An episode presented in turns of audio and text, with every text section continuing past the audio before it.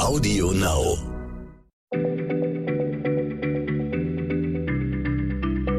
Schneller Schlau, der kurze Wissenspodcast von PM. Hallo und herzlich willkommen bei Schneller Schlau, dem Podcast von PM. Äh, ich bin Christiane Löll, die Redaktionsleiterin und zu Gast ist heute bei mir Jens Schröder, mein Chef. Jens, du hast mir gesagt, du willst heute was zu Tannen erzählen und ich fand im ersten Moment, dass wir uns dieses Thema doch eigentlich für die Weihnachtszeit aufheben könnten. Es geht auf den Sommer zu. Wie kommst du darauf, dass wir jetzt mitten im Jahr über Tannen reden? Ich bin gerade auf dem Tannentrip tatsächlich, weil ich äh, wirklich ein äh, tolles Buch gerade dazu gelesen habe und das heißt bezeichnenderweise ganz schlicht und ergreifend Tannen äh, und ist vom Forstwissenschaftler Wilhelm Bode geschrieben. Ein, ein sehr starkes und auch durchaus streitbares Porträt äh, dieses, äh, wie er sagt, Lieblingsbaums der Deutschen. Und das hat mich inspiriert. Und Lieblingsbaum, weil er im Winter immer in den Wohnzimmern steht, vermute ich. Ja, deswegen kann man das so sagen.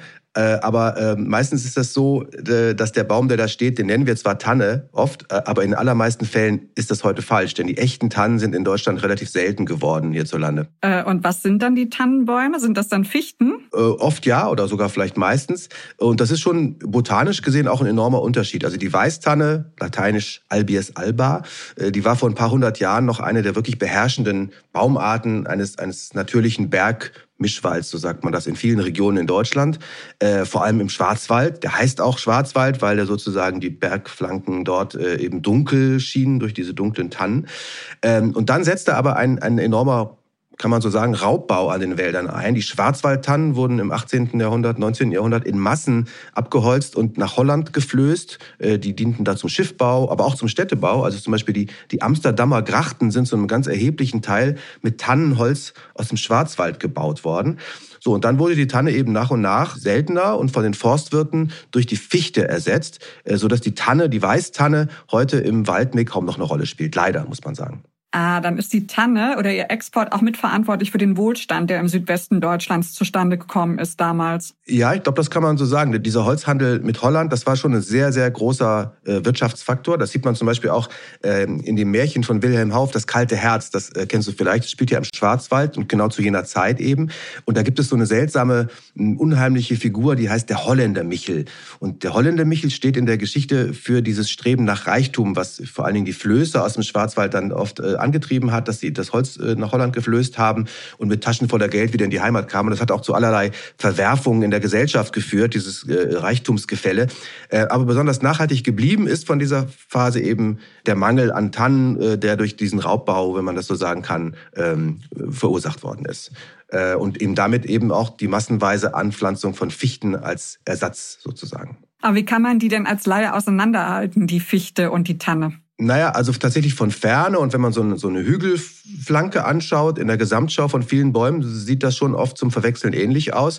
Ähm, aber die einzelnen Bäume sind schon sehr unterschiedlich. Wenn man es einmal ver verstanden hat, dann merkt man schon, was was ist. Also ein markanter Unterschied ist zum Beispiel bei einzelnen Weißtannen, dass die eben nicht diese Pyramidenform immer haben, äh, von unten breit und oben ganz spitz. Das ist dann zum Beispiel bei der Fichte so eher.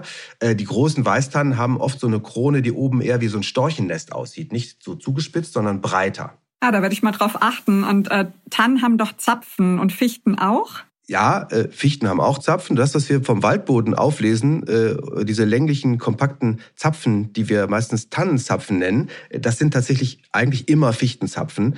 Ähm, äh, auch wenn überall Tannenzapfen eben dazu gesagt wird. Sogar dieses Schwarzwaldbier Tannenzäpfe, das kennen wahrscheinlich viele, das hat auf seinem Etikett fälschlicherweise einen Fichtenzapfen abgebildet. Das scheint irgendwie niemanden mehr zu interessieren. Äh, Tannenzapfen fallen auch normalerweise gar nicht runter äh, von den Weißtannen. Die stehen auf den Zweigen nach oben während Fichtenzapfen, äh, das Bild haben wahrscheinlich viele vor Augen, die hängen runter von den Zweigen der Fichten. Bei Tanzapfen ist es so, dass die Samenschuppen nach und nach mit dem Wind verwehen und dann bleibt auf dem Zweig nach oben nur noch so eine nackte, dünne Spindel übrig und die fällt normalerweise auch nicht runter auf den Waldboden. Unten liegen immer die Fichtenzapfen.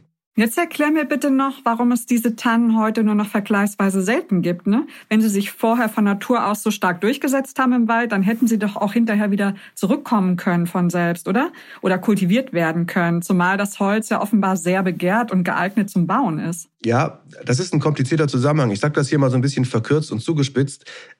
Es wurde dann eben so viel Holz aus den deutschen Wäldern rausgezogen, dass in vielen Fällen so eine Art Kahlschlagswirtschaft entstanden ist. Also alle Bäume ab, Kahlschlag und dann äh, wird ein Waldstück komplett neu angepflanzt, sozusagen von Null an, äh, auf mehr oder weniger nacktem Boden. So und das, diese Art von äh, Bewirtschaftung, das ist für die Tanne nichts. Die braucht zum, zum Heranwachsen sozusagen in ihrer Baumjugend äh, sozusagen ein Mehrfamilienhaus, also einen natürlich gemischten Wald mit Laubstreu auf dem Boden, zum Beispiel von Eichen oder Buchen, äh, mit Ahorn und Fichte und älteren Bäumen, die schon Schatten spenden und ein bestimmtes Mikroklima machen. Da kann eine Weißtanne sehr gut heranwachsen und auf Kahlschlägen so neu angepflanzt entwickelt sie sich einfach nicht so gut und ist dann anfälliger. Und das kann aber die Fichte dann, ja? Naja, das sah zumindest äh, erstmal lange so aus. Die hat jedenfalls am Anfang nicht so große Probleme gehabt in so einer Monokultur, die auf Kahlschlägen oder auf nackten Flächen angelegt wurden. Das Problem ist nur, das sehen wir heute. Äh, die Fichte hat dafür Probleme oft, wenn sie größer ist, offensichtlich. Vor allen Dingen, wenn sie in so einer Monokultur äh, angesiedelt ist, dass da nur Fichten oder fast nur Fichten.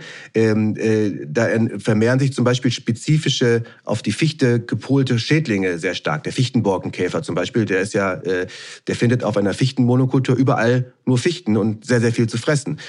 Äh, dazu kommt, dass Fichten eben nicht so trockenheitstolerant sind in trockenen Sommern. Die haben wir jetzt nun immer äh, öfter. Die flach, äh, Wurzeln sehr flach, fallen im Winter schneller um im Sturm. Also diese ganzen Fichtenkulturen, das sieht man ja jetzt auch, die sterben ja überall ab, äh, die sind eben sehr viel an, sehr anfällig.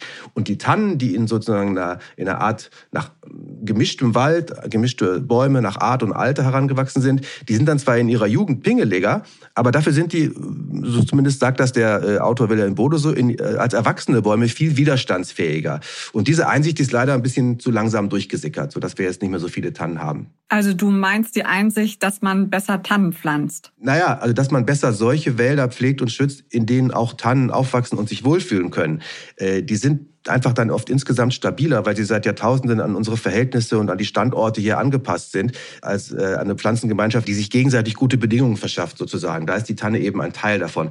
Das ist äh, in, in dem Buch von Wilhelm Bode aber wunderbar und auch viel ausführlicher erklärt, äh, sodass ich das wirklich auch für interessierte waldinteressierte Laien empfehlen kann. Verlag Mattes und Seitz ist das in der wunderbaren Reihe Naturkunden ist das erschienen. Kann ich echt empfehlen, wer diesen Zusammenhang noch ein bisschen besser verstehen will. Das ist etwas komplex. Ich habe es jetzt versucht, einmal zugespitzt zusammenzufassen. Danke, Jens. Und ich finde das ganz gut, dass wir mal einen Buchtipp haben hier in äh, Schneller Schlau. Äh, liebe Zuhörerinnen und Zuhörer, wenn ihr Bücher habt, die ihr denkt, dass wir die hier mal besprechen sollten oder die euch am Herzen liegen oder wir sollen sie lesen, weil ihr keine Zeit habt, sagt doch einfach Bescheid, schickt uns E-Mails unter schlau.pm-magazin.de. Und bis zum nächsten Mal. Tschüss. Ja, aber keine Romane schicken. Wir machen nur Sachbücher hier. Wir sind ja schneller schlau. Ich finde, das diskutieren wir dann. Literatur gehört auch zur Allgemeinbildung, Jens. Auch Wissen. Okay. Also, schönen Tag allen. Tschüss. Dankeschön. Schneller schlau. Der kurze Wissenspodcast von PM.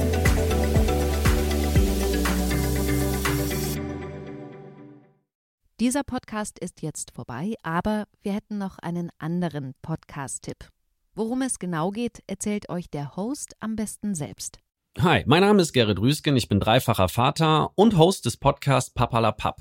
Dort spreche ich mit anderen Vätern über das Vatersein, wie es uns verändert, für welche Herausforderungen wir stehen, was für Ängste haben, was für Sorge wir haben und, und, und. Alles komprimiert in tollen, spannenden Themen. Hört doch mal rein. Und wenn ihr selber mal Gast oder ein Thema vorschlagen wollt, dann könnt ihr das unter papalapap.podcast auf Instagram machen. Ich freue mich, wenn ihr reinhört. Bis dahin. Ciao.